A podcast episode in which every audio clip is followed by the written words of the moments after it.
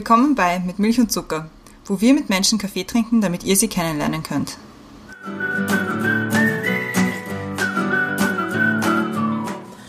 Hallo, zurück bei Mit Milch und Zucker. Wir haben heute einen neuen Gast, den Ernst. Hallo. Christiane ist auch wieder da. Hallo. Überraschung. Ja, sowas. Ernst ist 30 und selbstständig Das stimmt, ja. und wird uns noch wahrscheinlich verraten, was er so genau macht. Aber als nächstes wird die Christiane uns das Thema vorstellen, damit du weißt, was wir uns so überlegt haben. Also es passt wirklich ganz gut. Also wir haben jetzt im Vorgespräch kurz geredet, worüber man so mit dir reden kann. Und hast du gesagt, auswandern. Und wir haben uns als Thema überlegt für dich Weltenbummler. Es hat doch ein bisschen was damit zu tun. Und zwar Weltenbummler eben, weil du viel unterwegs bist, was man so mitbekommt. Und einfach auch, dass wir ein bisschen mit dir übers Reisen reden. Wie wählst du Länder aus, wo du hinfährst? Also gibt es da irgendeine Checkliste, eine Bucketlist, die du hast? Ähm, was nimmst du auch von dort wieder mit? Und wie, wie so eine gute Reise für dich einfach mal ausschaut. Das ist das Thema für heute. Das Cool. Okay. Bist du zufrieden mit dem Thema? Ja, ich bin sehr zufrieden. Ähm, her herzlichen Dank für die Einladung. Immer Freut mich sehr, dass Danke ich heute Kommen. da sein darf. Ja. Das Thema finde ich, finde ich spannend, weil das ist ehrlich gesagt etwas, das mich eigentlich täglich beschäftigt. Wie ihr gesagt habt, man kriegt es vielleicht mit, aber ich verreise gerne. Ja. Das hat mehrere Gründe. Einer, also das, was mir jetzt gerade bei meiner letzten Reise, ich war jetzt, komme erst aus Australien zurück, wieder bewusst geworden ist, dass wenn du eigentlich in Österreich lebst, das ist ein wunderschönes Leben. Es ist ganz, wirklich echt, es ist angenehm, es, das Wetter ist okay. Ne? Kommt immer darauf an, was man mag, aber. Heute grau, nass, feucht. ja, genau. Aber das, was mir so aufgefallen ist, ist, wir leben hier ein bisschen in einer Blase. Es ist so, es ist alles schön, aber es ist irgendwie, und da ist mir dann wieder ein Thema eingefallen, das ich von einer anderen Veranstaltung kenne, ein bisschen so über den Tellerrand schauen. Ja? Und das ist es eigentlich. Das ist das, was mir auffällt, wenn du in andere Länder gehst, du schaust über den Tellerrand und das sind einfach ganz andere Leute, ganz andere Länder, andere Sitten, andere Kultur. Gerade wenn ich jetzt über Australien nachdenke, da ist es halt, da war es für mich ganz, ganz konträr, weil einerseits möchte man denken, okay, fast nach Australien und es ist eigentlich gleich wie bei uns. Oder ähnlich, weil es alles eine Kultur. Ist aber überhaupt nicht so. In Australien, ich rede jetzt von der Gesellschaft, die sind ganz anders, die sind nett, offen, freundlich, einfach auch, auch respektvoll. Ich ist nur eine kurze, eine kurze Geschichte. Wenn du dort im Zug fährst und dann kommt eine Schwangere rein, bei uns musst du hoffen, dass einer aufsteht. Dort springen vier auf und bieten dir den Sitz an. Und auch wenn sie sagt, nein, nein, nein, ich bleib, ich bleib stehen, ich bin nur eine Station, die, die setzen sich nicht wieder nieder, sondern die könnten es nicht mit sich vereinen, dass sie jetzt sitzen, sie stehen muss und eigentlich, ja. Und das ist jetzt nur so ein, so ein Beispiel, aber die- die Offenheit, mit der die Leute dir dort begegnen und einfach auch Nicht so, wenn du es jetzt mit Amerika vergleichst. In Amerika sind sie auch oberflächlich nett. Das, aber das meine ich nicht. Also es ist nicht keine oberflächliche Nettigkeit, sondern einfach eine, eine wirkliche, die sind einfach nett. Und Interessiert. in, interessiert und offen und, und auch vor allem respektvoll. Ich weiß nicht, woher das kommt.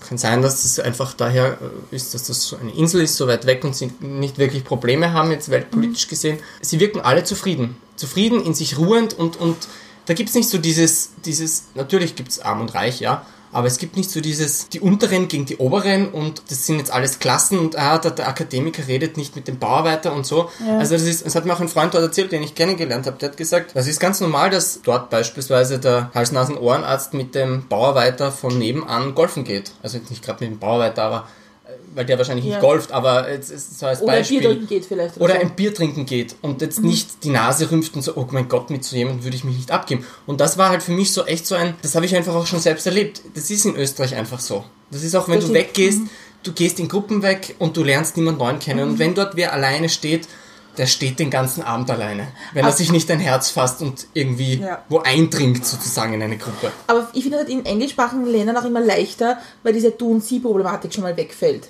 Sicher, Dadurch ist, ja. ist, ist, ist irgendwie der Kontakt miteinander schon einfacher. Da- in englischsprachigen Ja, Ländern. das stimmt schon. Also für Australien ist es sicher auch wahr, dass dass es halt einfach ein Einwandererland ist. Mhm. Noch viel mehr als Amerika. Das ist halt einfach, ich glaube, die Gesellschaft ist 200 Jahre alt oder Mhm. irgend sowas in die Richtung. Das, da gibt's also außer die wirklich, die dort geboren wurden, die Aborigines, sind alles sozusagen Einwanderer eigentlich. Ja? Ja. Und da möchte man meinen, dass das irgendwie Probleme mit sich bringt.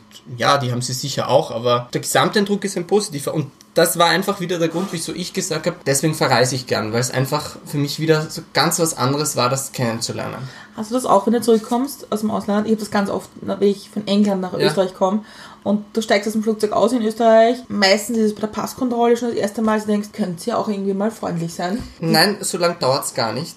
Das ist meistens, meistens schon, wenn Am ich... Gate, wenn man wegfliegt. Am Gate, Ja, wenn man, wenn man genau weiß, wo die Da Österreicher ist es dann schon, du Franzl, wo ist denn mein Pass? Dann weißt eh schon, das ist das richtige Gate, ja.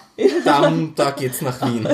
Wir haben aber eigentlich eine andere Einstiegsfrage für dich. Wir haben uns ein bisschen verplaudert jetzt. Okay, Entschuldigung. Kein, überhaupt kein Problem. Es, es ist immer spannend, über das Thema zu reden. Was ist ein guter Kaffee für dich oder war ein guter Kaffee für dich? Also muss es nicht der Kaffee an sich sein, sondern kann auch sein mit jemandem in Gesellschaft zum Beispiel. Gut, dann sind das zwei Fragen. Also äh, äh, einerseits ein guter Kaffee für mich ist ein Kaffee, der mit bisschen Liebe zubereitet ist, der zumindest Bohnen verwendet, die jetzt nicht äh, aus irgendeiner industriellen Röstung kommen. Es muss jetzt nicht sein, dass man den Bauern kennt, der die Bohne hergestellt hat, aber zumindest irgendetwas aus, aus einem Direct Trade oder so. Und am liebsten weder Zucker noch Milch, sondern Butter. Butter. Ich habe das schon gehört. Schmeckt das wirklich gut? Ja, das nennt sich Bulletproof Coffee. Ja, ich habe das schon gehört, aber ich Also ich meine, schmeckt das gut? Offensichtlich. Ja, also, also ich, ich mag's. Ich muss ganz ehrlich sagen, ich starte meinen, meinen, ähm, meinen Tag jedes Mal damit. Ich habe ich hab das gelesen in England, dass es das, dann der neue, das neue Ding ist und haben wir gedacht, so irgendwie klingt Aber das gibt man da super einfach so, eine, komisch. so einen, einen Löffel Butter rein? Also du machst Oder einen Espresso zum Beispiel Ja. oder halt einen Filterkaffee, je nachdem, was man möchte. Und dann kannst du entweder einen, einen ähm, Teelöffel ähm, Kokosöl hineintun oder eben Butter, je nachdem, was man möchte. Manche geben auch beides hinein. Aber das gehört halt alles zu so einer Fitness-Diät, die nennt sich Ketogenic Diet. Ah, Und wenn man das macht, dann, dann ist das halt auch ein Teil davon. Aber unabhängig davon, du hast mich gefragt, was für mich ein guter Kaffee Ja. ist, das ist sowas. Aber natürlich auch ein normaler Espresso. Also Okay. so- Am liebsten mit Freunden äh, oder mit Familie, weil allein einen Kaffee trinken ist langweilig. Also es ist für dich ein Social Event. Ja, schon. Kaffee trinken. Schon, weil, weil mit wem tausche ich mich sonst aus über den Kaffee? Ja. Ob er gut ist, ob er schlecht ist, ob er das schmeckt, ob, ist er schokoladig, ist er fruchtig? Das ist doch nett. Würdest Und du wenn ich nur mit einem Barista einen Kaffee trinke, ist auch okay. Ja. Aber alleine mir einfach irgendwas zu go irgendwo holen von irgendeiner Marke, das mag ich nicht. Macht das einen Unterschied, wie du deinen Kaffee trinkst, wo du gerade bist? Oder bestellst du dann immer, oder jetzt halt immer einen Kaffee mit Butter? Also ich muss sagen, ich bin leider wirklich schon ein Kaffeesnob geworden. Ich wollte das Wort jetzt nicht sagen. Ja, nein, ja, ich, ich sag's dir, ich bin schon ein bisschen Kaffeesnob geworden. Ich trinke lieber keinen Kaffee, bevor ich einen schlechten Kaffee trinke. Was es aber nicht heißt, dass der Kaffee teuer sein muss, überhaupt nicht, ja. Aber wenn er mir nicht schmeckt, dann trinke ich ihn einfach Aber nicht. probierst du auch so lo- lokale Lo- Kaffee-Spezialitäten oder? Ja, ja, oder davon rede ich ja. Also- Also, davon spreche ich ja. Also wenn ich, weiß ich nicht, einen türkischen Kaffee oder einen arabischen? Ja, oder ja, sowas. sicher. Du musst, also wenn, wenn, ich zum, wenn du zum Beispiel in einem arabischen Land bist, dann, dann trinkst du natürlich das, was sie Mhm. dort machen. Also das ist jetzt, da, darum geht es jetzt nicht, ja, dass es jetzt nur der aus Costa Rica sein muss oder nur der aus, weiß ich nicht, handgepflückt von einer jungfräulichen Kaffeepflückerin. Also, oder von irgendeiner Kaffeekatzenkirschen, was auch immer, Farm. Also das muss nicht sein, aber es muss, der Kaffee muss noch eine Seele haben, das Ja. ist es. Wie stehst du zu dieser Geschichte mit, der Filterkaffee kommt zurück? Ich kann gar nicht damit. Also ich muss ganz ehrlich sagen, das kommt dann auch wieder drauf an, wer ihn zubereitet und was für ein Kaffee gemacht wird. Aber Filterkaffee an sich finde ich ist gut. Aber natürlich nicht, also diese amerikanische Schloder? Gschloder, wie man da in Österreich so schön sagt, ja, das Gschloder, das brauche ich auch nicht, ja. Aber so einen richtig, so einen guten gebrauten Kaffee, das kann schon was. Okay. Auch Cold Brew gerne, also überhaupt ja, Cold Brew kann nicht. ich auch. Ja, Aber weil, weil der, der Kaffee schmeckt. Ich finde, ja. ich habe immer so, bei diesem Filterkaffee habe ich immer so diese Assoziation früher von dem Filterkaffee mit dem billigsten Filter und wenig Kaffee, so dass es die Ja, das darfst du natürlich nicht gerade nur ein. Wasser mit Farbe ist. Ja. Ja, also der, typ, der typische Airline-Kaffee sozusagen, Ja, ja. was man da halt bekommt, ja. Aber ja, noch ja. schlimmer ist das, finde ich, die Rührkaffees. Also ich, ich, mir geht das nicht ein, wenn ich irgendwo bin und sage, ah, magst du so, so Rührkaffees, diese, diese Pulver. Wir nennen jetzt nicht die Firma, aber Ja, diese genau, eine ganz bekannte diese Marke. Ganz bekannte Pulverkaffee-Marke. Ich bin das halt so gewohnt von zu Hause, wenn mich jemand fragt, machst du einen Kaffee, dann ist das entweder ein Espresso oder ein Filter- Filterkaffee. Also ja, klar, gerne. Und dann kriegst du irgendwie so ein, ein warmes Wasser mit, mit Pulver nach. Es geht noch besser. Deutscher Kaffeeweißer. Oh ja, nein, für Teufel. Das ist noch die Steigerung. Obwohl, diese, dieses, dieses äh, Milchpulver Ja. ist total super, wenn man es ins Müsli gibt. Deswegen, weil es dann mit der Milch die Milch cremig Ach macht. so. Was sind so Menschen oder Ereignisse, die dich geprägt haben? Ehrlicherweise mein erster Freund, mein Großvater. Ist irgendwie eine weirde Kombi, aber. Und meine Mutter eigentlich, aber gut. Ja, also die, eigentlich diese drei Menschen, weil, weil irgendwie alle in einer gewissen Phase meines Lebens für mich da waren, die für mich irgendwie besonders waren. Ähm, mein erster Freund, logischerweise bei meinem Outing. Es war natürlich äh, eine wichtige Person, klarerweise, weil er der Grund für mein Outing war damals. Ähm, mein Großvater, weil er irgendwie für mich immer so dieses Vorbild war, was ich mal im Beruf machen möchte. Also er war auch Unternehmer. Und meine Mutter einfach, weil sie immer für mich da war und einfach meine Mama ist. Ne? Ja. Und das ist einfach, ja, das ist äh, für mich eigentlich einfach der tollste Mensch, den es gibt.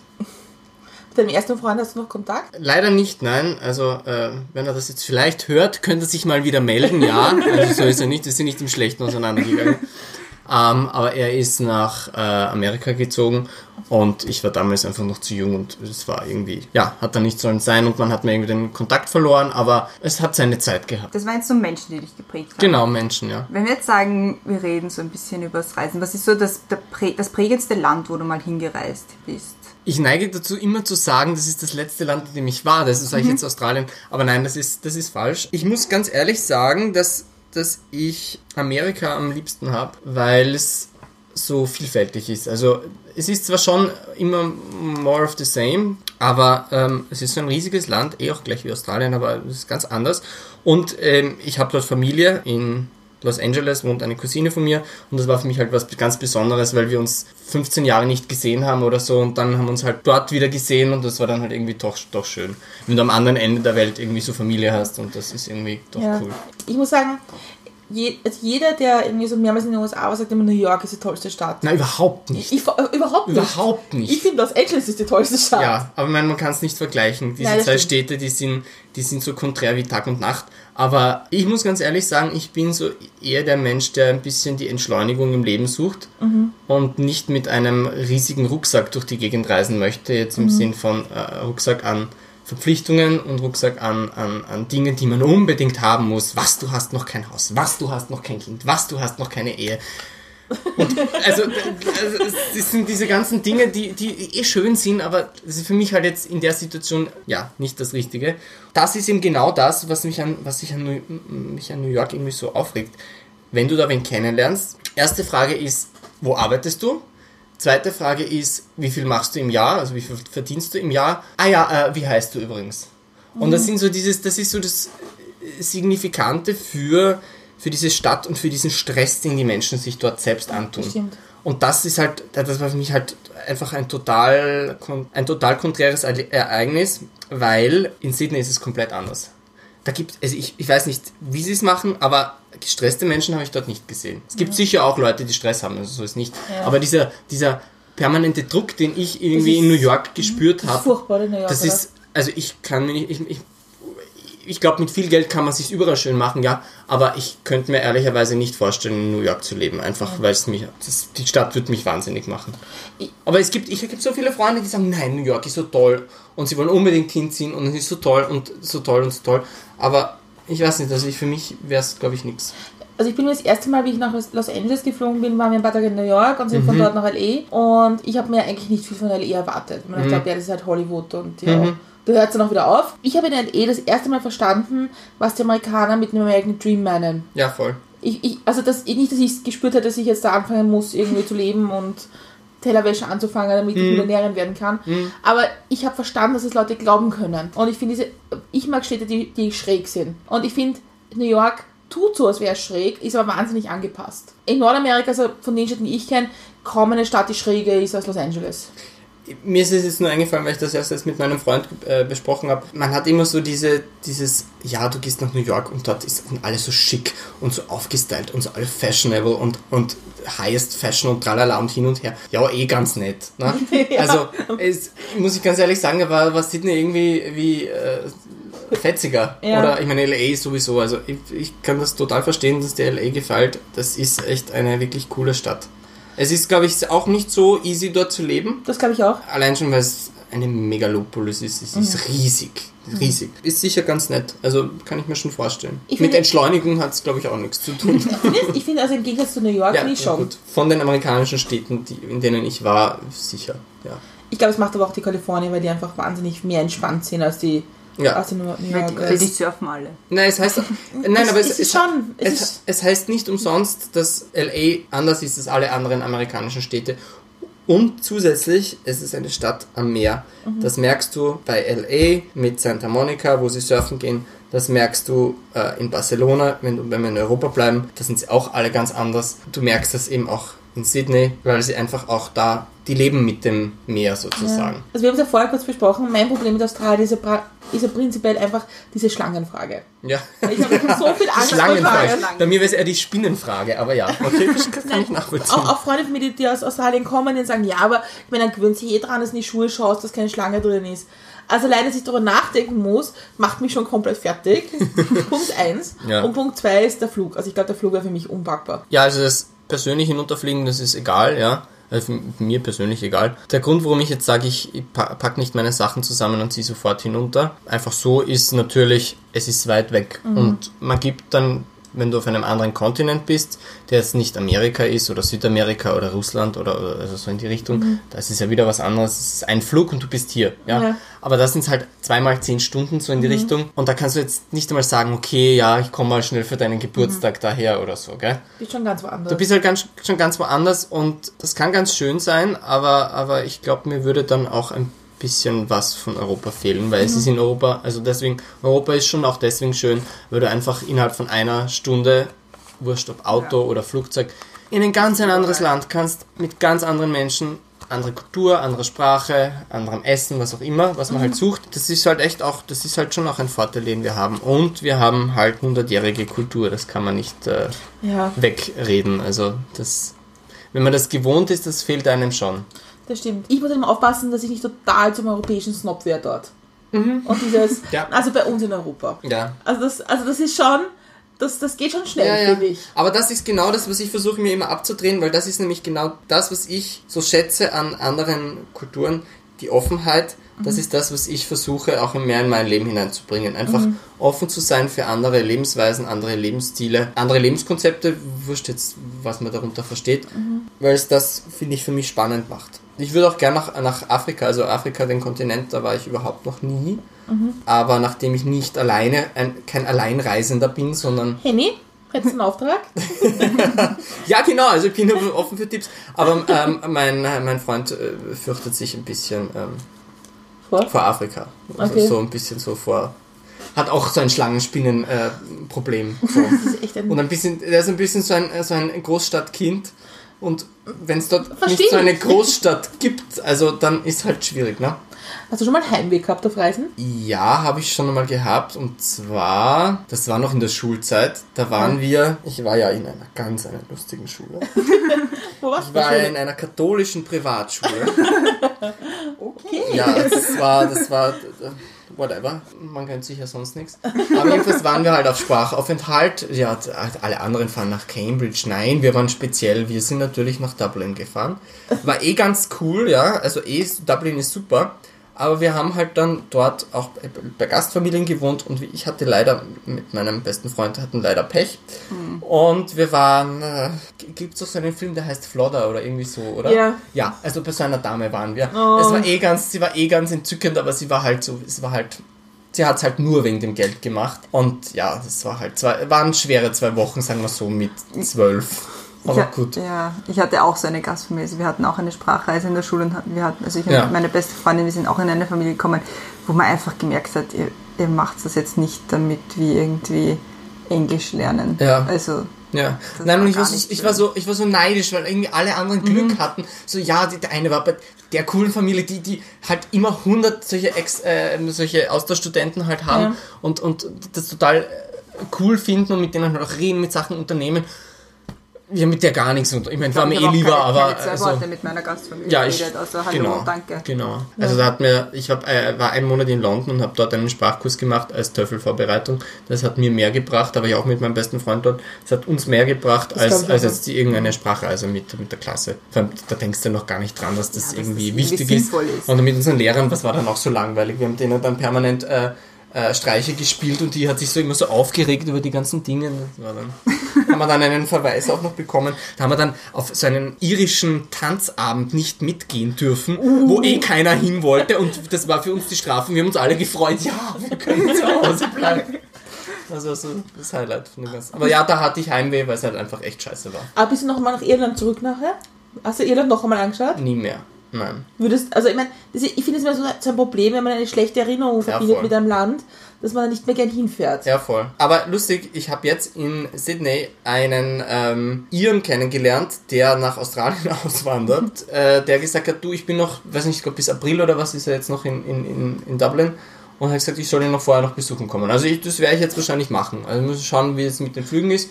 Aber also, aber sonst hast du recht, würde ich glaube ich nicht mehr hinfahren. Weil es ist durch die Erwachsenenbrille ist es halt schon noch anders. Ja, ja, voll. Und ich meine, wir haben uns zwar Dublin angeschaut und haben dort alles gemacht und so, aber es war jetzt nicht so ein bleibendes Erlebnis, dass ich jetzt sage, okay, ich muss da jetzt noch einmal hin, aber vielleicht tue ich der Stadt auch total unrecht, ja. Aber das ist so dieses mit so Kindheitserinnerungen, die irgendwie so negativ waren, das behaltet man sich dann doch irgendwie ein bisschen. Was ist für dich zu Hause? Wir haben, mich- wir haben uns nämlich Fragen noch zusätzlich überlegt. Ja, was ist für mich zu Hause? Das ist eine echt eine gute Frage. Viele sehen sich heutzutage als Nomaden. Würde ich jetzt nicht sagen, dass ich bin, weil, weil ich habe doch eine Wohnung und die würde ich glaube ich auch nicht aufgeben und außer ich ziehe jetzt woan- ganz wirklich woanders hin. Und ich habe doch ein Zuhause, weil meine Eltern leben in, in Österreich. Prinzipiell für mich zu Hause ist eigentlich dort, wo die Menschen sind, mit denen ich gern Zeit verbringe. Und das ist aktuell noch meine Familie, aber ja, alle werden ja Eltern, ne? Und insofern irgendwann ist das halt auch dann nicht mehr die Familie, sondern halt die neue Familie oder Freunde und so. Also ich, ich sehe jetzt Familie nicht unbedingt so eng, dass ich sage, es sind jetzt nur meine Ver Blutsverwandten, weil da gibt es einige, mit denen ich froh bin, froh bin, dass ich nur Ostern und, und, und äh, einen Weihnachtsfeiertag verbringen muss. Das ist eh schon viel, ja. Aber nein, also es ist nicht wirklich an einen Ort gebunden. Das ist echt, echt lustig im Vergleich zu meiner Großmutter beispielsweise. Die verbindet zu Hause nur mit einem Ort. Also nicht nur mit einem Ort, schon auch mit der Familie, die dort lebt, aber ich glaube, für die wäre das komplett utopisch, wenn du sagst, sie soll nach Neuseeland ziehen. Weil, weil halt einfach die auch ganz anders aufgewachsen ist und das halt einfach, ja, aber die Region, da bin ich geboren und so auf die Art, da will ich auch sterben. Also, das ist so irgendwie lustig. Meine Großmutter ist nämlich vom Land, da ist das nicht so. Dieses, obwohl sie doch komplett tolerant ist, also die ist wirklich tolerant, aber, aber das ist halt für die ist Heimat und Zuhause, das ist halt eigentlich der Ort, wo man geboren ist und aufgewachsen. Aber ist Heimat und Zuhause das gleiche? Ja, ich mache da ehrlich gesagt keinen Unterschied. Für mich ist, ich, ich bin da nicht so dieser, dieser Begriffe Glauber. Äh, Aber äh, ja, äh, Gespürt ist es schon anders. gespürt ist es schon anders. Also, aber ich sage jetzt nicht, ich würde nie sagen, dass Österreich meine Heimat ist. Äh, Wenn ich, wenn, wenn mich wer fragt, sage ich, okay, ich komme aus Europa, aber ich, ich verbinde das nicht mit einem Land. Mir ist das, also mir ist das nicht so, ich habe, ich muss ganz ehrlich sagen, ich bin zwar in Österreich aufgewachsen, aber ich habe überhaupt keine Beziehung zu Österreich. Also jetzt im Sinn von, dass mir was an, Also ihr Stolz. ja, na gar nicht. Ja. Es sind eh alle gleich. Es ist einfach nur wie eine Herkunftsbezeichnung, wenn es Ja, Pass draufsteht, Woher ja, die ja. Banane kommt und dann kommen halt wir halt, äh, wir sind halt aus Ja. Österreich und die sind halt aus Deutschland. Man kann immer stolz auf etwas sein, was man auch selbst was beigetragen hat. ja, sehe ich auch so. Ich, ich, ich respektiere das, aber wenn jemand sagt, du, ich, ich bin Österreicher und sehe mich als Österreicher und identifiziere mich darüber und, und ziehe gern die Lederhosen an und, und gehe aufs Narzissenfest in, äh, in Aussee oder was auch immer oder sonst irgendwo auf einen, auf einen Kirtag und lebt es, diese Tradition und, und, und bin auch auf das stolz und definiere mich da, dadurch. Das ist nur nicht mein Konzept. Also, Ja, ich, ich- aber ich Ich finde es total schwierig, wenn zum Beispiel mit meinen englischen Verwandten, wenn, wenn, wenn ich denen was mitbringen soll aus Österreich. Das ist dann immer so dieses. Mannerschnitten. Diese typische Frage, was nimmt man aus Ja, Österreich mit? total, oder? Ja. Ja. Mozartkugel, Mannerschnitten. Ja. Ähm, Schnitzel ist schwer. Ja. ja, Senf zum Beispiel. Ja. Ist spannend. Ja, das ist ganz anderer Geschmack, stimmt, ja. Ja, also es gibt schon einige Sachen, aber ich finde es immer, dann, dass man sich dann, e- dann erst auseinandersetzt damit, okay, was ist eigentlich speziell von hier? Wie gesagt, ich bin, ich bin da nicht so äh, auf ein Land geprägt. Ich, ich glaube, es kommt darauf an, wo man sich zu Hause fühlt. Das Mhm, ist das dann für, für, für einen das Zuhause. Also bei mir ist das halt so. Suchst du so auch deine, deine Reiseziele aus? Einfach so nach dem Gespür, so irgendwie hätte ich jetzt gerne ein bisschen wärmer oder wonach, wonach suchst du deine Reiseziele aus? Ich habe nicht wirklich eine so eine typische Bucketlist an Sachen, die ich abhaken muss und da muss ich gewesen sein und das muss ich gesehen haben und in dem Land muss ich das, sondern mir geht es eigentlich immer, wenn ich weg bin, darum, dass ich möglichst nicht Tourist bin. Nicht, weil ich jetzt andere Touristen nicht mag, aber ich mag, ich ich finde, man kann ein Land dann gut er, er, erkunden, wenn man sozusagen versucht es zu sehen, wie die, wie die Leute, die dort wirklich mhm. leben. Und das ist halt, das, deshalb schaue ich auch vorher immer, habe ich dort Freunde, kenne ich dort wen, kennt dort irgendein Freund irgendwen, der dort lebt und versuche so Tipps zu bekommen auch wo du hingehst und, und was auch ganz nett ist. Zum Beispiel in Australien, da ist es natürlich schwierig, wenn du jetzt sagst, okay, allein schon in welche Region fliegst oder was schaust du dir an. Also wenn du da nicht einen Tipp kriegst, ich meine, du kannst bei diesem Kontinent kannst du acht Stunden normal nur gerade ausfliegen und bist noch immer in Australien. Also ja. von dem her, das ist nicht so, nicht so easy. Aber ich habe da nicht so wirklich ein Muster, sondern meistens ist es so ein Fernweh, das ja. mich überkommt und dann schauen wir mal, wo, wo geht's hin. Aber es gibt schon so Favorites, also logischerweise, also beispielsweise mit meiner Cousine äh, in LA, also das ist dann, das ist immer so der Plan und dann kommt irgendwas dazwischen, dann fliege ich doch nicht nach LA, sondern eben jetzt äh, nach Australien. Ja. Eigentlich Länder, die mich interessieren, die jetzt, äh, es kann sein, dass ich einen Film gesehen habe oder dass irgendein Bekannter dort war und geschwärmt hat und so. Also das ist es meistens. Wie stehst du zu Ländern, die vielleicht politisch ein bisschen schwierig sind? Oder auch von der Einstellung her, weil ich habe mit einem Bekannten gesprochen, weil ich war voriges Jahr in Dubai mhm. und er hat gesagt, entschuldige, aber ich bin schwul, tut mir leid, ich kann dort nicht hinfahren. Mhm. Aus Prinzip einmal. Ja. ja. Nein, also das sehe ich, das kann ich total nachvollziehen. Also mir geht es beispielsweise mit Russland so. Russland ist sicher ein wunderschönes Land. Ich würde mhm. mir gerne die Eremitage anschauen, ich würde mir gerne den Kreml und alles anschauen. Die Russen können eh auch nichts dafür. Aber, also ich meine, irgendwie schon, aber okay. Aber mit der politischen Führung dort ist es für mich ein Land, wo ich einfach, da will ich, so eine Economy will ich einfach nicht unterstützen, ja. auch wenn es, ob ich jetzt hinfahre oder nicht, original gar keinen Impact hat auf diese ja, für Economy. Aber für mich ist ja. es halt einfach, also arabische Länder, da würde ich hinfahren. Ich kann eigentlich nicht sagen, warum ich da einen Unterschied mache, aber ich glaube, das reizt mich zu sehr, dass ich sage, ich fahre nicht hin. China zum Beispiel? Ja, würde ich gern machen. Ähm, das habe ich jetzt eher politische nicht so ein Problem damit, dass ich, also ich meine nicht, dass ich den Kommunismus geil finde, überhaupt nicht. Das ist eh der, deren Choice, aber ich, ich sage halt, ich sag halt, es ist, glaube ich, auch nicht so einfach, ein Land mit, mit so vielen Menschen irgendwie zu regieren. Also es ist eh, glaube ich, egal welches politische Konzept, ist schwierig, glaube ich. Mhm. Das, da gibt es sicher viel zu sehen und da kann man, glaube ich, ich glaube, in Russland kommst du nicht drum herum, irgendwie mit der politischen Führung in Kontakt zu kommen, mhm. egal wo, ja. weil, weil das halt einfach in alle Bereiche hineingeht. In China vielleicht auch, aber das ist trotzdem so ein riesiges Land und da, ich glaube, wenn du da irgendwo am Land bist, da sind dann zwar überall diese Lautsprecher, die dann halt das, äh, diese ganzen mhm. Durchsagen äh, wiedergeben, aber also, ich glaube. Ich finde es schon schwierig beim Reisen manchmal zu entscheiden, mhm.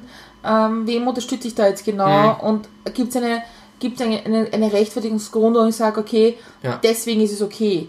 Also zum Beispiel bei Jordanien war es bei mir so, da war ich vor, oh, vor einigen Jahren, ähm, da war es halt einfach, ich will unbedingt nach Petra. Und das war halt, das hat sich ergeben. Also ich würde, Königsfamilie in, in Jordanien ist jetzt auch nicht menschenfreundlich, aber sagen wir mal besser als so manch anderer Herrscher. Ja. Sind, die, sind die nicht christlich sogar, die, die jordanische Königsfamilie? Äh, möglich? Ich glaube fast, dass die Christen sind. Ja, das, das, das weiß ich jetzt nicht mehr.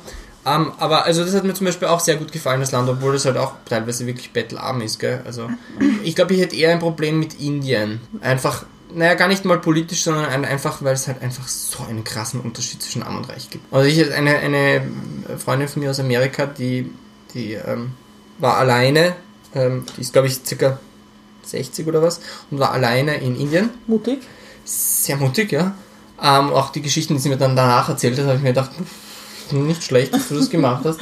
Die hat halt auch gesagt, das war für sie halt schon echt ganz, ganz krass. Mhm. Das ist halt, also ich würde es wirklich gerne sehen und, und, äh, und aber das ist halt wirklich, das muss, das muss man sich gut, da musst du gut planen und, und das musst du echt, echt gut angehen, weil sonst kannst du dich dort, glaube ich, auch ein bisschen verlieren. Das glaube ich auch. Also ich würde ich würd zum Beispiel urgehen nach, nach Bhutan, weil das, glaube ich, so ein total faszinierendes Land ist, weil die einfach so, ein, so eine ganz interessante Führungsstruktur in dem Land haben und auch irgendwie, auch, glaube ich, eine ganz besondere Gesellschaft dort ist. Mhm. Aber das ist halt auch, also das ist halt jetzt auch nicht mal, ich füge mal nach Bhutan. Gell? Also allein schon wegen dem Visum ist das schon mal nicht so einfach. Eine Challenge. Und dann, dann brauchst du ein, ein gutes Reisebüro, das das irgendwie gut organisiert und weil sonst, Bist du ein Reisebüro-Mensch? Nein, überhaupt nicht. Aber in solche Länder, überhaupt nicht. Also bitte nicht, nein, überhaupt nicht. Ich glaube, solche Länder, da macht das schon Sinn, einfach, wenn du jetzt, ich meine, außer du hast wirklich jemanden, der von dort kommt oder irgendeinen Local, aber du brauchst irgendeine Art von lokalem Anknüpfpunkt, dass du dort okay. Ja. Allein schon wegen der Sprache. Also, ja. das ist, glaube ich, in China so, das ist in Indien so. Also, du brauchst dort einen Local Guide, ja. der für dich das übernimmt das Ja, ja. in der Landessprache. Also weil ich würde zwar gern äh, Hindi äh, lernen, aber Geht ja wahrscheinlich nicht so schnell. geht nicht so schnell. Nein. Und Mandarin, mein Mandarin ist auch eher schlecht, nämlich gar nicht vorhanden. Das, das ist auch, weil du vorher gefragt hast, wie ich die Länder aussuche. Mhm. Naja gut, das ist halt schon auch ein Grund, dass man, dass man halt auch gerne in Länder fährt, wo man sich zumindest verständigen kann. Und das ist auch Mhm. ein Grund. Also ich versuche, wenn, äh, wenn die nicht gut Englisch sprechen, zumindest in ein Land zu fahren, wo ich ungefähr die Sprache kann. Okay. Also ich kann Französisch und ein bisschen Spanisch und Englisch und da bist du schon einmal mit den drei Sprachen eh schon mal relativ gut abgedeckt. Und Deutsch. Deutsch, ja. Wenn du nach Berlin fährst, hast du kein Problem. Das stimmt, ja. Und wenn ich nach München fahre, auch nicht. Kann mich auch nicht verirren. Kann ich immer fragen, ja, wo ist denn die Marien? Äh? Wie komme ich wieder zurück? ja, und wie komme ich wieder? Wo ist Wien? Wo ist zu Hause? Hat es für dich schon mal ein Land gegeben, wo du gesagt hast, nie wieder und ich fahre jetzt früher weg, weil es so schier ist? Oder nicht schier, sondern einfach nicht schön. Na, also das eine Land, wo, das fällt mir jetzt gerade wirklich nicht ein, aber ich kann nur als eine, eine Stadt kann ich erwähnen, so jetzt einfach vor kurzem Melbourne, hat mir überhaupt nicht gefallen. Also das ist so ein, alle Australier schwärmen von Melbourne und es ist so toll und es ist so eine Kultur und, und es ist so, hm, Weltstadt und wir kommen dorthin. Es ist einfach nur dreckig, Okay. ab, abgefuckt. Also es ist eigentlich wie Berlin. Und wenn man Berlin mag, dann findet man es cool. Ich bin jetzt nicht so der Berlin-Fan. Somit finde ich die Stadt auch nicht so sonderlich toll. Aber es war halt auch einfach, es war so ein Kontrast zu Sydney. In Sydney schauen die Leute auf sich, es ist irgendwie, haben einen Way of Life, der jetzt irgendwie versuchen sich zu bewegen, versuchen, sind freundlich und hin und her schauen auf sich. Da ist halt einfach so, es gibt halt überall in jeder Ecke Fast Food, alle rauchen. Es ist, es ist, mir hat einfach das Gefühl gehabt, es ist allen alles wurscht. Und ich meine, wenn die das cool finden, dass das jetzt, oder wenn sie sich vorstellen, so ist eine europäische Weltstadt, ja, also Paris vielleicht. ja, also ich, ich würde eher sagen, dass sie da den europäischen Hauptstädten Unrecht tun. weil, also, ja. Aber ich meine, vielleicht habe ich es auch falsch erlebt, das kann auch sein. Also ich glaube, das ist auch immer was die Frage, was du für dich möchtest. Also, Genau. Also eine Stadt, wo die Leute gern rauchen, fände ich jetzt wieder mal sympathischer zum Beispiel. Für mich. Ja, eben, Das ist ja ja, ja, ein- stimmt. ja. Das ist, ein, das, ist halt, das ist halt der Unterschied, auch was man sucht. Das, das ist sicher richtig. Aber ich kann es halt immer nur von meiner Mhm. Warte aus äh, halt wahrnehmen und wahrscheinlich habe ich der Stadt ähm, durch meine subjektive Empfindung sicher Unrecht getan. Das, Ich, ich habe meine Liebe zu London erst sehr spät entdeckt. was? Ja, ich habe das Oh mein Gott, das Anfang, ist meine Lieblingsstadt. Ja, ich habe mittlerweile auch, hab's auch, wir fahren wahnsinnig gern hin, aber du musst bei, du musst bei, egal, bei jeder Stadt Glück haben, dass du das richtige, richtige erwischt. Ja, Weil total. wenn du halt London machst, touristisch, Oxford Street, und dann gehst du in einen Pub, wo es dich ausnehmen, das Essen ist grauslich, dann ist es halt einfach nicht cool. Und das ist halt, glaube ich, in jeder, Spa- in jeder Stadt. Sicher. Das, das ist auch der Grund, warum ich vorher gesagt habe, ich versuche immer zu schauen, ha- habe ich dort einen Freund, kenne ich dort irgendjemanden, um genau solche Sachen zu vermeiden. Weil auch wenn ich jetzt in eine neue Stadt fahre, angenommen ich fahre jetzt, weiß ich nicht, in irgendeine spanische Stadt, dann will ich auch nicht dort, äh, ich sage jetzt, ich sage jetzt an einem Beispiel, das man vielleicht kennt, Angenommen, du fährst nach Barcelona, bist das erste Mal dort, gehst halt spazieren, dann kommst du unweigerlich auf die La Rambla, wo halt, das ist die Fressmeile und Vergnügungsmeile halt von Barcelona. Da musst du jetzt auch nicht unbedingt essen gehen, ja. ja. Aber ich meine, wenn du sagst, du hast keine Ahnung, dann wirst du wahrscheinlich unweigerlich dort landen, weil halt, ja, es ist gerade convenient und die sind auf Touristen eingestellt und eingeschossen und ja, Tapas gibt's ja überall und wird schon nicht so schlecht sein. Das ist so dieses, ja, wird schon nicht so schlecht sein und übrigens, wir sind eh schon den ganzen Tag herumgelaufen und einfach, Machen weil du gesagt, einfach. Bequemlichkeit, da geht man dann Ja. wieder irgendwo hin, ja? Ja. Wo du dann im Nachhinein sagst, boah, es war eigentlich urgrausig, mir ist eigentlich urschlecht und eigentlich war es viel zu teuer. Das stimmt. Aber das ist, das ist, das ist eben, was ich so schade finde, was die Leute mit dem englischen Essen haben. Ja, Weil ich glaube, dass die Leute englisches Essen kennen von Pub auf der Oxford Street, ja. wo es grausig ist, teuer ist Ja. und furchtbar. Sie halt nicht das kennen, was ich kenne. Ja. Zum Beispiel. Mein, Nein, das glaube ich dir sofort. Und ich würde jetzt, also ich glaube, wenn ich jetzt in London bin, würde ich jetzt auch nicht unbedingt Englisch essen gehen, einfach weil da so viele andere Angebote Voll. sind. Also da kannst du Ja. pff, Ja. einmal durch die ganze Welt. Meine Liebe zur englischen Countryside ist ja ungebrochen und dort ist es halt so echt originär. Also da gehst du halt wirklich in so ein Inn oder in einen Pub und da hast du dann halt möglicherweise schon das gleiche, was es auch beim Touristenpub gegeben hat, aber andere Qualität und komplett echt. Echt, ja, und nicht so Touristenfraß. Also nicht. Deep Fried fertig gemacht, sondern mir aus Deep Fried aber selbst gemacht. Ja, voll. Oder voll. weiß ich nicht, wenn es dann Haggis gibt oder, oder äh, sonst irgendeinen einen Pudding oder sonst irgendein Geschichtel, das ist dann halt selbst gemacht. Mir ist jetzt gerade noch was eingefallen, Ja. ein, ein Ort, wo ich sage, da muss ich nicht mehr hin, das äh, war ein komisches Erlebnis, das war Wales. Wales ist zwar wunderschön, wunderschöne Landschaft und ist echt, echt ein Traum, aber ich habe dort vom National Trust, das ist so ein Verein, die sich sozusagen um alte Häuser und Gärten äh, kümmern in, in Großbritannien, die machen Working Holidays, also da kannst du hingehen und sagen, du möchtest eine Woche, einen Monat, was auch immer, mit denen mitarbeiten und kannst dann halt dort im Conservation, also halt ähm, Naturschutzarbeit machen oder in einem Garten oder was auch immer. Ja? Wir haben das, äh, eine Freundin und ich haben das gemacht weil ich ja studierter Landschaftsarchitekt bin, habe ich gedacht, hey cool, wir sind in einem Garten und dürfen mitarbeiten, ja. Nein, wir waren im tiefsten Urwald von Wales und haben dort wilde Rhododendren äh, geschlägert, aber nicht mit der Motorsäge, das wäre ja leicht gewesen. Nein, wie in der Steinzeit mit Hacke und äh, Handsäge. Und dann habe ich gefragt, ganz ehrlich, ich komme von einer Farm, ich kann mit einer Motorsäge, warum darf ich? Ja, das geht leider nicht, das dürfen wir nicht. Sag ich, okay, gut. Dann haben wir halt, anstatt den ganzen Wald in einem Tag, haben wir halt fünf Spritzelungen in der Stunde gemacht. Aber egal, war wurscht. Aber das war wirklich, das war echt, die Unterkunft dort, das war wirklich, echt, wirklich mühsam. Also das ist, ich habe nichts, überhaupt nichts gegen Backpacking, aber das war echt, und die Leute waren so anstrengend. Also so alles so, so, so ganz komische Leute, da habe ich mir gefragt, was macht ihr auf so einer, Habt ihr kein Leben, dass ihr sowas macht? Ich meine, es war eigentlich eine Sozialstudie, wirklich. Wir hatten zwei Holländer, ein holländisches Ehepaar, die irgendwie so eine On-Off-Beziehung gehabt haben, die aus Holland nach Wales gefahren sind, mit dem Auto, nicht? Das macht man ja. Dann haben wir einen Mormonen gehabt, der kurz vor seinem, weiß nicht wie das heißt, Dienst war, wo er dann irgendwo hingeschickt wird. Okay. Ich war mit dem im Zimmer und der hat dann immer zu allen komischen Zeiten irgendwie angefangen zu beten und dann halt irgendwie so ganz abstruse Sachen und wo ich mir so gedacht, irgendwas so mit, Devil und keine Ahnung und tralala und der muss, die müssen das ja offenbar alles laut beten, also keine Ahnung. ich, ich Atheist bin dann dort mit einem Mormonen, ja, also war super, gell? Yay! Boah, Ausfahrt. dann, und dann noch so einem, dann war noch irgend so ein, so ein alter Schotte, der ganz, ganz, ganz strange war. Der hat irgendwie so mit sich selbst permanent geredet im Schlaf. Also es war jedenfalls, es war, ja, und die Frauen, die dann auch noch dort waren, das war, das hat, und die Dame, die das organisiert hat, die war eh reizend, aber auch komplett überfordert. Also es war, es hätte schön sein können, hat sich toll angehört in der Anzeige und ich würde prinzipiell eine Working Holiday ja jemand, jedem empfehlen, wenn man das gerne mag, aber bitte nicht in Wales. Warst du schon mal in Kew Gardens? Ja, Das ist so fantastisch. Warst du Weihnachten schon mal in Kew Gardens? nein, das habe ich noch nicht geschafft. Das ist so gut. Aber ich muss sagen, shame on me, ich habe es erst äh, diesen Sommer geschafft, nach Kew Gardens zu fahren, weil ich irgendwie immer was anderes zu tun hatte. Ich war Ja. schon so oft in England, so oft in London, aber ich habe es irgendwie nie geschafft und dieses Mal habe ich gesagt, okay, es geht nicht, du kannst nicht Landschaftsarchitektur studiert haben und noch nie dort gewesen sein. Und jetzt waren wir dort, wunderschön, aber man muss sagen, es gibt viel coolere Gärten in England auch. Ja, ich meine, ich finde Weihnachten Kew Gardens ist es total spannend, weil sie sehr beleuchten. Ja, ja, Und weil das ja wirklich cool, eine, ja. Lichtinstallation Ja, ist, ja, ist wirklich voll. spannend. Ja, das muss ich mir anschauen. Das ist auch mal gut, ja.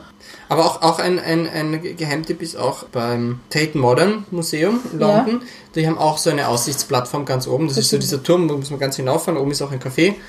Und da sieht man auch wunderschön. Da siehst du nämlich von der anderen Seite der Themse Das ist cool. die City. Und das ist echt super. Aber ich mag das bei London überhaupt gerne. Ich habe das jetzt ein paar Mal schon gemacht, mit der Fähre nach Greenwich zu fahren. Mhm, das habe ich Beim- noch nicht geschafft. Wenn man dann halt London die Sites auch irgendwie Mhm. vom Wasser sieht, das ist schon ziemlich cool. Aber das habe ich noch bisher noch nicht geschafft. Obwohl ich einen Monat dort war. Also ich war einfach, glaube ich, in jedem Museum, aber das habe ich nicht geschafft. Ne? Das ist schon auch wichtig, dass du, wenn du mit jemandem verreist, jemanden hast, mit dem du auch kannst. Ja, voll, total. Also ich habe da echt ein Glück, dass mein äh, Freund eigentlich die Leidenschaft des Verreisens teilt und wir das dann auch teilen können. Und das ist halt echt, echt schön. Vor allem, wenn man weil- die gleichen Sachen machen möchte. weil man die gleichen Sachen machen kann und weil es halt erstens, also wenn man auch, du hast halt wen, mit dem du das austauschen kannst. Und deswegen hat mir auch diese eine Freundin, die alleine in Indien war, irgendwie ein bisschen leid getan. Weil die war dort alleine. Ich meine, sie hat zwar Fotos gemacht und war immer in einer Reisegruppe dort, aber du hast niemanden, dem, mit dem du das, das Erlebnis teilen kannst irgendwie. Und das finde ich ist auch schon das, das ist auch, finde ich, ein bisschen so der Reiz am Verreisen, du sagen kannst, hey, schau da, hey, schau da, hey, schau da. Und das ist jetzt über soziale Medien eher ein bisschen anders wieder. Man kann eh sein, alles eigentlich schon mit, mit seinen Freunden und seiner Familie teilen. Es hat einen Vorteil, weil man muss nicht mehr nach Hause telefonieren, ob es einem eh gut geht, weil ich sage, Mama, schau einfach meine Story an, okay, ist alles gut. also das ist schon ein Vorteil. Aber ja, also das ist wichtig, dass du wen hast, mit dem du verreisen kannst, den du riechen kannst, auch wenn du dann mal eingepfercht acht Stunden neben dem im Flugzeug sitzt. Ich meine, ist bei mir ein Vorteil, das ist mein Freund, Ja. also insofern, aber Also ich verreise sehr gerne mit meinem Bruder, weil wir beide dann auch irgendwie sehr selbstständig sind und sagen, Mhm. okay, wir treffen uns dann morgen wieder, ist okay. Ähm, weil ich das auch, ich brauche das schon im Urlaub auch. Ich brauche im Urlaub auch Zeit, irgendwo, wo ich sagen kann, okay, das ist jetzt ein Tag für mich. Me-Time. Dann muss ich mit, mit niemandem reden, Mhm. wenn ich will. Und ich verreise mit der Christiane. Wir fahren Ja. einmal im Jahr gemeinsam nach Budapest auf ein Festival, machen das sehr Habe ich schon gesehen. Ja, ich, habe das- ich gesehen, ja. Das ist auch immer sehr schön. Ja. Ich hatte mal so ein, so ein Erlebnis. Ich habe gerade überlegt, soll ich das erzählen? Ich glaube nicht, dass irgendwer davon den Podcast anhört. Also glaube ich, kann ich es erzählen. Ansonsten, ihr wisst es. Ja. Äh, da waren wir zu viert auf Urlaub in Kroatien. Und das war einfach fürchterlich. weil der- es war Also schon allein das Hinfahren im Auto zu viert und dann war so ein mega Stau und irgendjemand hat halt so extrem aufs Klo müssen, der andere hat sich die ganze Zeit drüber lustig gemacht. Also da hat schon angefangen und dann auch wenn wir dort waren, schon der zweite Tag und es war einfach. Und es, war, es ist danach auch nie irgendwie, man kann damit schon Sachen zerstören. Also Ja. wenn man mit jemandem auf Urlaub fährt oder auf einer, auf einer Reise ist und dann funktioniert das nicht so und das kann schon viel kaputt machen. Also muss man sich glaub Ja, ich, schon ich- vorher sehr überlegen, sehr gut überlegen, ist das jetzt die gescheiteste Idee. bin auch mal mit zwei Freundinnen verreist und da habe ich dann auch festgestellt, ich mag euch gern, aber verreisen ist mit euch echt nicht lustig. Ja, es ist, weil man auch Menschen in Situationen sieht, die man sonst nicht erlebt. Eben, was du auch angesprochen hast, dieses, man mag die gleichen Dinge machen. Fangt beim, wo geht man hin essen, zu, was schaut man sich Wie an. viel Geld gibt man aus fürs Essen? Ja, auch die, diese, ganzen, diese ganzen Dinge, dieses, das ist halt einfach, das muss auch passen. Ja. Also die Christiane, ich, wir- ich glaube, wir funktionieren sehr gut im Urlaub gemeinsam, weil wir sehr entspannt sind und weil wir total gut damit können, uns beim Frühstück eineinhalb Stunden eine Comedy-Show anzuschauen zum Beispiel. Na super. Sehr gut. Oder einfach drei Stunden beim Frühstück sitzen. Ja. Und einfach mal nichts tun. Ja, Ja, bei mir das ist es so, ich schlafe lang, mein Freund steht früh auf, weil es gewohnt ist und geht halt einfach laufen oder ins Fitnessstudio oder was auch immer. Er, egal in welcher Zeitzone, wo auch immer er ma was machen kann, macht dann halt eine Bewegung. Dann wache ich auf und dann ist ja, dann gehen wir frühstücken. Frühstück. Ja, herrlich, ideal. Aber Ja. das, da muss man auch selbstständig sein. Es ist halt bei Reisen immer schwierig, wenn du mit Leuten unterwegs bist, die nicht selbstständig sind. Ja, ich muss sagen, also bei mir und meinem Freund ist es so, er ist jetzt nicht so der Typ, der organisiert. Ich bin die Reiseleitung sozusagen, ja, sagt an dem Ort da und da und da und da und da. Er ist sozusagen fürs Kreativprogramm zuständig. Also er sagt dann, ja, du, da gibt's die Galerie, wollen wir die nicht anschauen oder hinterher. Er studiert Kunstgeschichte. Insofern Ja, ist es, also ich habe meinen Kunstguide immer überall mit. Das Oh, ist das ist natürlich schon praktisch. echt praktisch, wenn Ja. du in eine Galerie gehst, in ein Museum gehst und er sagt, vergiss das, vergiss das, vergiss das, das ist wichtig, das ist wichtig, das ist wichtig und das ist des und deswegen wichtig. Ich- Und das es- ist halt echt cool. Es Ne? gibt etwas, was mich total ärgert. Ich war irgendwie letzte Woche, wenn ich in Dubai war, haben wir gesagt, dann fahren wir nach Abu Dhabi, schauen wir uns Abu Dhabi. ich war schon mal dort. War, da war der Louvre schon offen? Er hat eine Woche später aufgesperrt. Ah. Und das ist halt schon Das ist der bitter. Grund, wieso ich hin will. Ja, das habe ich mir gedacht. Also, Ja. das, also wir haben das Gebäude gesehen, das schaut schon fantastisch aus. Mhm. Also ich meine, das ist aber überhaupt in dem Raum, dass die, dass die Gebäude an sich hier schon sehenswert sind. Ja, ja, wenn man, also wenn man sich für Architektur interessiert, dann sind die arabischen Länder schon toll, weil die halt einfach, die klotzen nicht, also die kleckern nicht, die klotzen da Ja. wieder mal. Ich habe jetzt die nächste Frage. Ja. Ich, ich habe mich eigentlich drauf gehabt, dass du sie stellst, weil ich schon Nein, wieder nein. auf einer falschen Karte unterwegs bin. auf was bist du stolz? Worauf bin ich stolz? Ich bin darauf stolz, dass ich sagen kann, dass ich sehr viel ausprobiert habe, dass ich auch zugebe, dass einiges davon nicht geklappt hat, aber das für mich kein Problem ist, weil daran wächst man nur. Und äh, ein Beispiel da, davon ist, das ist etwas, was wahrscheinlich noch weniger von mir wissen. Also ich wollte mal Musical-Darsteller werden, habe äh, auch vier Jahre lang Musical studiert, Gesangsunterricht genommen, lauter so Sachen, ja. Wollte dann auf eine Schule, ähm, weil da ist es so ein bisschen, das ist ein bisschen so wie, wie auf welcher Uni warst du, dann bekommst du den und den Job. Da ist es halt auch so, auf welcher Schule warst du, dann bekommst du den und den Job. Also da gibt es so drei, vier Schulen in Europa. Wenn du dort warst, dann ist es easy. Und wenn du dort nicht warst, dann ist es schwierig. Lange Rede, kurzer Sinn, habe ich mich halt dort beworben, mehrmals und hin und her und alles und tralala. Und einmal hätte es fast geklappt und dann halt doch nicht. Und das war dann irgendwie so der Grund, wo ich dann, wo ich dann gesagt habe, okay, ich glaube zwar nicht an Schicksal, aber es hat eben irgendwie nicht sollen sein und ich weiß, wie das Business läuft und es hängt mein Herz zwar dran, aber wenn ich es machen möchte, wenn ich es mache, dann will ich es ordentlich machen und nicht irgendwie. Das war dann auch der Grund, wo ich gesagt habe, okay, time to move on. Aber das ist so auch so eine.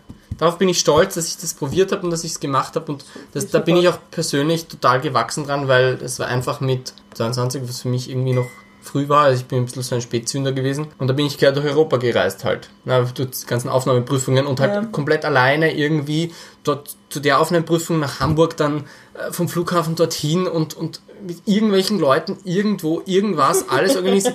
Nein, wirklich. Und das war halt echt da. Ohne da, Internet, wahrscheinlich- also noch nicht so viel. Da gab es das noch gar nicht. Ja. Ne? Und das war halt schon echt coole Erfahrungen. Ne? Singst du noch immer? Ja, aber nur mehr für mich. Okay. Äh, beziehungsweise wenn es sich ergibt, wenn ich, weiß ich nicht, Karaoke singen gehe mit Freunden oder so. Und warum war es gerade ein Musical? Ich weiß nicht, hat mich zu der Zeit am meisten interessiert. Ich hätte auch irgendwie, war es Zufall, glaube ich, ich hätte auch irgendwie Oper machen können, aber ich bin halt einfach zu dem gekommen. Und bist, hast du noch, noch eine Musical-Liebe? Also, also geht's jetzt, wenn du jetzt irgendwo in New York Früher bist? mehr als spät, äh, als jetzt. Also früher schon, früher habe ich echt so wirklich alles angeschaut, was irgendwie wo gelaufen ist und Ja. hat mich auch so interessiert. Aber das, jetzt gehe ich nur mehr dorthin, wo Freunde von mir spielen. Einfach weil irgendwann hast du die wichtigsten Dinge mal gesehen und da gehst Mhm. du dann nur mehr hin, wenn ein Freund von dir wo spielt. Und das ist schon auch, also ich habe schon einige Freunde noch, die halt in dem Business sind, was auch schön ist, weil du halt, ich habe einen sehr diversen Freundeskreis und das, Das ist echt ganz, spannend. ganz, ganz nett, ja. Weil in Kanada damals mit Communities ganz anders umgegangen worden ist. Dass es komplett wurscht war, ob du jetzt in einen Schwulenclub fortgehst oder nicht. Ja, ja. Also, wenn, also eigentlich die coolsten waren zum Fortgehen. Hm. Und ja, das war, ist so, äh, ich möchte nicht sagen, aber es ist nach wie vor so. Also in Australien war das auch so. Da, gehen dann, äh, da war ein großes Event, jetzt, als, wir, als wir unten waren, das ist der Melbourne Cup, das ist so wie Ascot, das ist ein Pferderennen, den Okay. taugen sie sich alle rein. Ähm, wie auch immer, jedenfalls, ähm, die Tage davor war in unseren Clubs nie was los. An dem Abend, wo die alle weggegangen sind, es gibt 100.000 andere Clubs, aber nein, da gehen es nicht hin, gehen zu uns. War eh ganz lustig, aber das war dann halt eher so ein bisschen hin und wieder, ähm, denkt man sich, ah, schau, der ist süß, ah, der ist süß. Und dann sagt dann äh, mein Freund oder ein anderer Freund, schau daneben, da ist die Frau. Und so, oh Gott, das ist dann halt so dieses... aber irgendwie ist das schon witzig, oder? ja, das ist total lustig. Also gemischt fortgehen ist schon lustig, aber es ist halt ein bisschen anstrengend zwischendurch. Ja, aber da, also ich, für mich war das ganz neu damals, weil ich hatte schon schwule Freunde in Österreich, Ja. aber es war schon sehr geteilt. geteilt. Ja, ja. Ja, Aber- ja, das ist halt jetzt viel liberaler. Ja. Ich sage, ich merke das bei, bei, bei jungen Bekannten, die jetzt gerade 18, 19 sind, von mir, die, die wachsen halt ganz anders auf. Mhm. Also die wa- wachsen in einer, auch in, selbst in Wien und selbst in Österreich, in einer viel liberaleren Gesellschaft aus, als, als ich noch damals aufgewachsen Mhm. bin. Einfach, dass es, die outen sich auch viel früher, das ist ganz normal. Also die, Ja. die, die auch, auch allein durch diese sozialen Medien und durch, die wachsen da schon ganz anders auf und jetzt kann man das jetzt hypersexualisiert nennen oder wie es mir auch wurscht, wie die das nennen, aber das ist einfach eine andere Ausgangsposition. Die sind, das was irgendwie ich oder auch die Generationen vor mir irgendwie versuchen dann irgendwie in kurzer Zeit aufzuholen, also es ist von einem Freund zum Beispiel, das hat, das Problem hat er nicht. Der lebt schon von, der ist schon mit 16, okay, ja, ich stehe halt nicht auf Mädels, ich stehe halt auf Burschen, ja, okay, ja, passt. Und die Eltern wissen es eh sowieso, oder ja, mein Gott, na, ist ja wurscht, ne? Und, und dann, dann auch in der Schule schon. Also die sind dann halt, die wachsen dann halt ganz anders auf. Ist, aber, ist aber schön eigentlich. Ja, ist total schön, nur es ist halt so ein Unterschied. Das ist halt dieses. das stimmt, in so kurzer Zeit. Ja, und das ist ja de facto wirklich zehn Jahre oder was. Ja. Also sieht man, dass die Gesellschaft sich schon verändern kann. Ja. Aber ich glaube halt, dass das, also ich merke es halt immer, wenn ich aus London zurückkomme, merke ich schon dann, wie konservativ Österreich ist. Ja, das ist auch wieder genau das, was ich gesagt habe. Deswegen verreise ich so gern, weil es einfach, du brauchst halt ein bisschen so dieses, du musst den Horizont erweitern. Das stimmt. Jetzt haben wir noch eine letzte Frage, bevor wir zu unserem Spiel kommen. Ja. Was bringt dich zum Lachen? Man könnte jetzt sagen, ich bin eher ein griesgrämiger Mensch, den schwer zum Lachen äh, zu bringen ist. Ähm, also mein Freund würde das wahrscheinlich sagen. Keine Ahnung, das ist eine lustige Frage. Ja, ihr habt das eh gemerkt, so im Gespräch eigentlich so. Aber es so, also ich glaube, das letzte Mal wirklich herzlich gelacht habe ich meinem Freund irgendein Malheur passiert ist. Also Einfach was so Schadenfreude. lustig. Ja, irgendwie bei Schadenfreude. Ja, aber nicht, weil ich, da ist es nicht so ein über ihn lachen, sondern einfach mit ihm lachen, weil es einfach eine lustige Situation war. Ich weiß gar nicht mehr, was es war genau. Ich irgendwas ist ihm runtergefallen und das war total lustig. Oder ich, keine Ahnung, also so die, die Dinge, ja. Kannst du gut über dich selbst lachen? Ah, Das könnte ich noch lernen. Das ist noch verbesserungsfähig, ja. Ich bin sehr selbstkritisch eigentlich. Also ich bin sehr perfektionistisch veranlagt. Das hat seine Vorteile, aber auch halt auch seine Nachteile nicht. Ich sehe, man könnte sagen, ich, ich sehe in allem das Schlechte, das stimmt überhaupt nicht, aber ich bin halt ein genauer Mensch und mir fallen halt sehr viele Dinge auf. Jetzt, ich habe jetzt erst letztens gelesen, eine Bekannte, ähm, die hat ein Interview gegeben und die hat gesagt, sie ist eine hypersensible Person oder irgendwie so, oder ein sehr sensibel, das, da gibt es jetzt irgendeinen so einen Begriff, ich weiß nicht. Ich glaube, ich habe es ich habe glaube ich, irgendwie, ja, hypersensibel. Und ich habe mir dann Gedanken gemacht, was meint sie damit, was meint sie damit. Aber ich weiß es, also es ist, die, die spürt halt irgendwie so mehr, mehr als irgendwie so zu sehen ist. Es hat gar nichts jetzt mit Esoterik zu tun, überhaupt nicht. Sehr empathisch. Ja, die ist einfach sehr empathisch und merkt halt sofort, wenn es einem schlecht geht, wie auch immer. Diese Art von Mensch bin ich zwar nicht, aber ich, ich merke das halt einfach in, in Räumen oder in Situationen. Ich bin halt, ich wäre glaube ich ideal in einem Hotel und würde schauen, ob, ob irgendwie alles sauber ist und ob es allen gut geht, weil das sind halt die Dinge, die mir auffallen. Also ich finde es immer, ich, Auch auf einem Event zum Beispiel. also ich finde, mir fällt es mir auf, wenn ich deine, deine Instagram-Fotos anschaue. weil Ja. Also die sind einfach schon perfekt. Also das ist Ja, inszeniert. dabei bin ich so ein Anfänger. Nein, aber es ist schon, es passt, es passt alles zusammen, es Dankeschön. ist total irgendwie.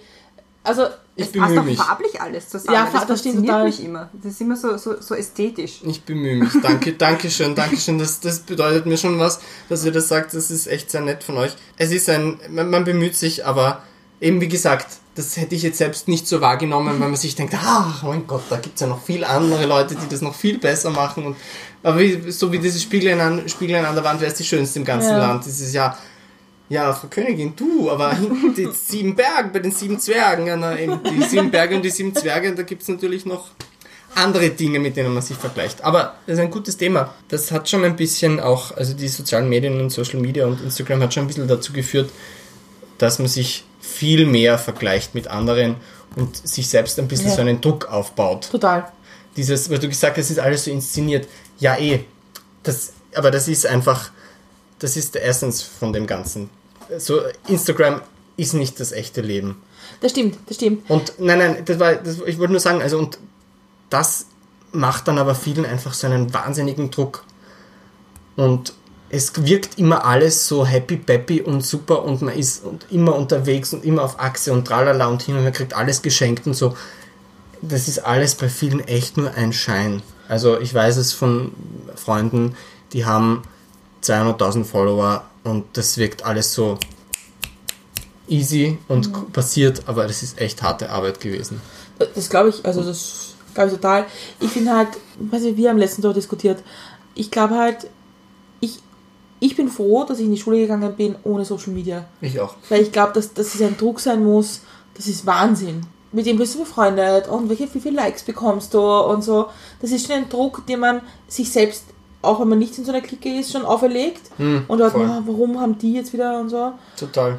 Und das ist schon ein Druck, der aber nicht notwendig ist. Nein, ich, ich nehm, muss mich da ja auch hin und wieder selbst bei der Nase nehmen und mein Freund sagt dann, du ganz ehrlich, meinst du das jetzt wirklich so? Also weil man hin und wieder mal dann einfach so sagt, ja, ja schau und der und die sind jetzt dort und der macht jetzt das und das und der und man muss dann, also hin und wieder muss man dann einfach aus diesem ganzen abschalten und so blöd es klingt, aber dieses neue Feature am Handy mit Screen Time, das ist gar nicht so blöd. Das stimmt, das stimmt. Das ist gar nicht so blöd, wenn man dann echt merkt, so, what? Zwei Stunden hast du jetzt schon auf dieser App verbracht? Und ein, ich, ich weiß es nur jetzt eben, weil es jetzt eben gemessen wird. Ein Freund von mir, der ist Blogger. Also ich glaube, der hat 40.000 Follower oder 60.000. Nein, hun- Entschuldigung, 100 105.000 Follower mittlerweile. Der ist durchschnittlich acht Stunden am Tag auf Instagram. Wie gesagt, das ist so ein bisschen auch, es- das heißt jetzt nicht, dass man so viel dort sein muss, dass man dann so viele Follower kriegt. Überhaupt nicht. Aber ich wollte nur sagen, also der gibt da schon auch sehr viel echtes. Leben auf für dieses Scheinleben. Ich meine, ich sehe es jetzt bei unserem Podcast, weil man ist versucht, sehr schnell es in Zahlen zu messen, sagen, wie viele Hörer hat man, wie viele Likes Ja. hat man, wie viele Ja. Follower hat man auf wo auch immer. Ja? Aber es geht nicht darum. Nein, die Kontinuität ist wichtig und man muss das, was man macht, wurscht, was man teilt, egal ob du jetzt äh, äh, Blogger bist oder äh, äh, Instagram oder äh, YouTube oder was auch immer für einen Channel du bedienst, du musst einfach eine Geschichte erzählen wollen und du musst einfach das, was du machst, musst du lieben und das muss rüberkommen in dem, was du machst.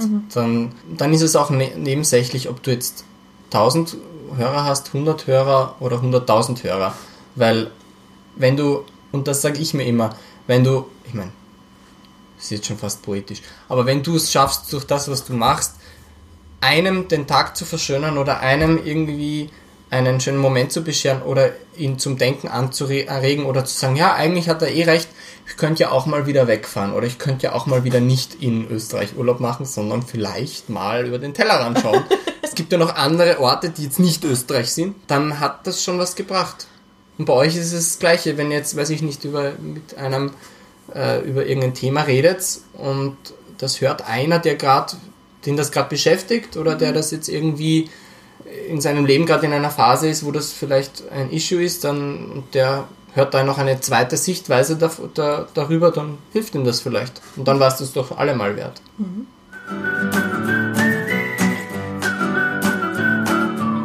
Wir kommen jetzt wieder zu unserem beliebten Hätte-Hätte-Fahrradkette. Die Christiane wird dir zuerst ein Szenario erzählen und einfach, wie du darauf reagierst. Oder wie du damit umgehen würdest, vor allem geht's. Okay. Ja. Und ich habe dann das zweite. Okay, na bitte. Gut, dann fangen wir gleich mit dem ersten. Wir haben über das Reisen geredet, das heißt, es ist jetzt vielleicht die am wenigsten kreativste Frage, die wir jemals hatten. Aber du bist auf einer einsamen Insel gestrandet. Welchen Luxusgegenstand würdest du auf diese einsame Insel mitnehmen? Ich glaube einen E-Reader. Einen E-Reader. Mit wie vielen Büchern? Zur gesamten Amazon-Bibliothek. Nein, ja, einfach, ich glaube den E-Reader, weil, weil Wenn du niemanden zum Reden hast, kannst du wenigstens für die Menschen reden. Ja, nein, und vor allem, wenn man irgendwie diesen Castaway-Film kennt, ich glaube, der ist ein bisschen deppert geworden, weil er irgendwie nichts zu tun gehabt hat. Ja, voll. Und da kannst du zumindest, äh, bleibst du noch ein bisschen im Kopf noch ein bisschen sane, wenn du wenigstens irgendwelche Geschichten von irgendwelchen Menschen redest. Und dann, vielleicht kannst du dir die Geschichte ja dann auch erzählen, weil du das Buch 20 Mal gelesen hast, dann kannst du es aufführen am Da Strand. lernst du was, wie du flüchten kannst. Nein, schau, genau. Ja. Hast du dein Lieblingsbuch? Ja, ich habe ähm, ich hab ein Lieblingsbuch, also ein aktuelles Lieblingsbuch. Ich, mein Alltime Lieblingsbuch habe ich jetzt nicht wirklich oder fällt mir jetzt nicht ein. Aber ich habe aktuell ein Buch, das ich gerne ähm, habe und das ich auch wirklich jedem empfehlen kann. Das heißt äh, In Defense of Food. Das ist von John Polan, glaube ich. Oder Jack Polan, John Polan.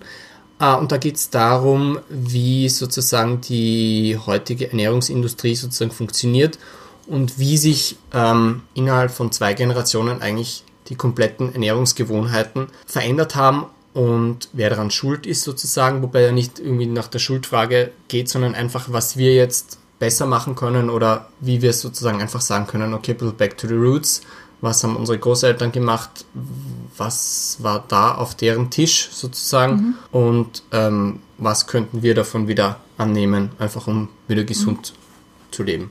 Es geht gar nicht zum Fitnessfood oder was auch immer, sondern einfach überhaupt, weil die Menschen dieses Essen verlernen. Und die Haupt, das Hauptding eigentlich von ihm ist, ist wenig, ist hauptsächlich Pflanzen und nicht alleine, also in Community. Und das sind irgendwie so drei so Regeln, die eigentlich, die ich eigentlich ganz cool finde, weil dieses mäßige, dieses hauptsächlich Pflanzen und halt gemeinsam, das ist halt irgendwie auch das, was es, wenn man dran denkt, das hat eigentlich das äh, ausgemacht früher, noch vor zwei Generationen, dass irgendwie alle gemeinsam am Tisch gesessen sind, wenn es Essen gegeben hat am Abend oder zum Mittag. Ja. Das ist auch dieses, dieses, nein, auch dieses, weil das einfach, das gehört zu unserer Kultur, dass man einfach gemeinsam, gemeinsam isst. Und ich glaube, da geht viel verloren, wenn du das nicht machst. Aber die Christiane hat noch eine Anschlussfrage an einsame Insel. Genau. Du strandest jetzt nämlich nicht auf so einer schönen Castaway-Insel, sondern die Insel, an, äh, an der du strandest, liegt an der Küste von Island. Würdest du trotzdem einen E-Reader mitnehmen oder würdest du was anderes mitnehmen? Mm, Nein, dann würde ich mir einen ähm, digitalen Kompass bzw. so ein Navigationsgerät mitnehmen, Dass du flüchten kannst. Dass ich mir einen Plan aussuchen kann. ich glaube, ich müsste dann einfach nur äh, überleben, bis wirklich Winter ist, bis das Packeis zugefroren ist und dann könnte ich gehen. Das ist Also so, das so so Kälte wäre wär nichts für dich zum Auswandern. Boah, ich hasse Kälte. Also wenn ich auf den Winter verzichten könnte, würde ich sofort machen. Echt? Ja, also den Winter brauche ich gar nicht. Regen stört mich überhaupt nicht, Herbst stört mich überhaupt nicht, aber alles, was so irgendwie unter 10 Grad ist, ist nicht mein Wetter. Ich habe einen ga- ganz klaren Grund, warum ich das nicht brauche, ist alles, was ich äh, liebe im Garten, was da wächst, passt Minusgrade und deswegen ein Land, wo es nicht friert, ist mir am liebsten. Aber das heißt, regnen ist kein Problem, das mag ich.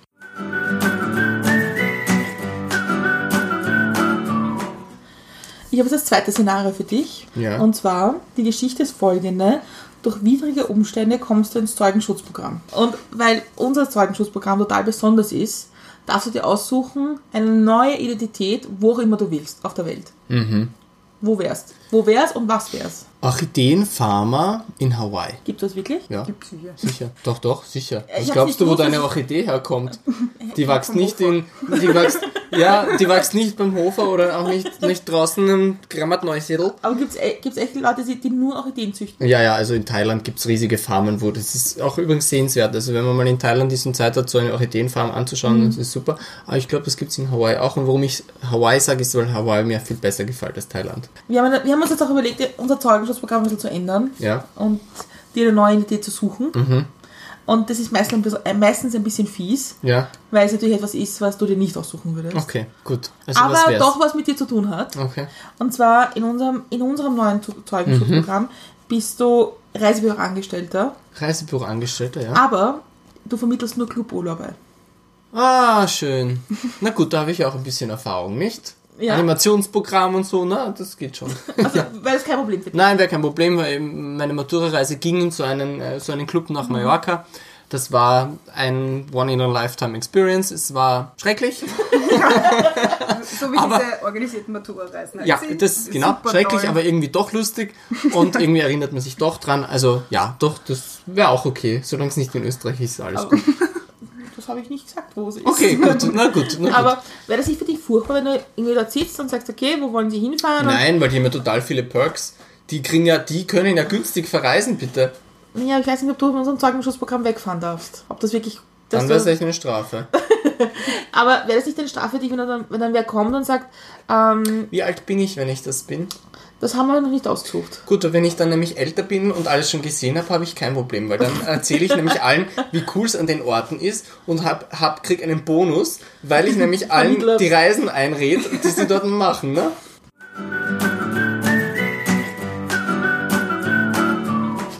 So, wir sind jetzt auch schon wieder am Ende angekommen. Vielen, vielen Dank, dass du da warst. Ich sag Es war- es Dankeschön, danke für die schön. Einladung. Habe jetzt schon wieder Fernweh und möchte irgendwo hinfahren. Na, hoffentlich. Gibt es noch irgendwas, was du uns gerne sagen möchtest? Ähm, ja, äh, und zwar ähm, jetzt in der Adventzeit habe ich mir überlegt, dass ich mal was anderes mache als dieses äh, typische Türchen öffnen, das wir alle machen mit Adventkalender. Ähm, und zwar hat die United Nations eine coole äh, App entwickelt, ähm, und zwar United Nations Food Program, das heißt Share a Meal. Ähm, wo man ganz unbürokratisch äh, über eine App einem Kind oder einem, ja, einem Kind oder einem Menschen ähm, ein Essen spenden kann. Ich habe mir überlegt, ich werde jetzt nicht die Welt verändern damit, aber ich möchte jeden Tag, also vom 1. bis zum 24. anstatt ein Türchen öffnen, jeden Tag ähm, ein Essen spenden für ein Kind, ähm, das das braucht. Und würde mich freuen, wenn ähm, da möglichst viele von euch auch mitmachen, weil das etwas ist, wo ich finde, dass das sinnvoll ist und wo man zumindest ein bisschen was besser machen kann.